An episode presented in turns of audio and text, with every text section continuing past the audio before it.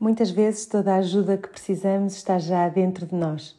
Só queremos um amparo certo, uma presença amiga que nos segrede, mesmo no meio do ruído ensurdecedor de alguns dias, está tudo bem. Que estes suaves milagres possam ser essa voz tranquila cada dia para ti.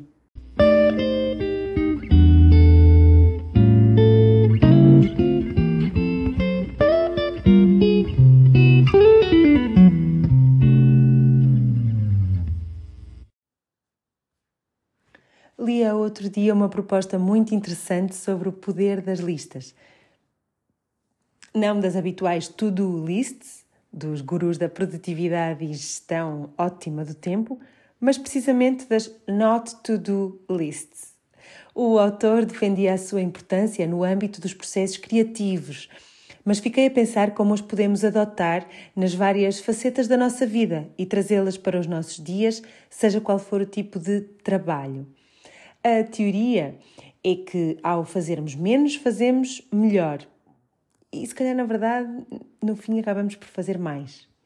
Também me parece um caminho do bem fazer listas de coisas a não fazer pelo direito e merecimento ao descanso, pela descoberta de que somos válidas, suficientes e perfeitas ao deixar por fazer, ao não terminar, ao estar quieta.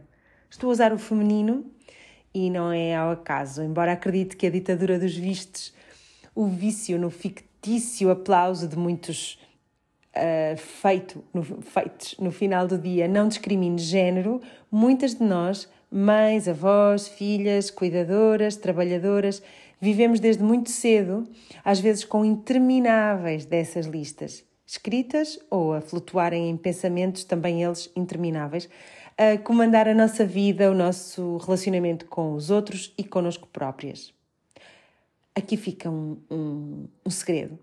É tudo inventado.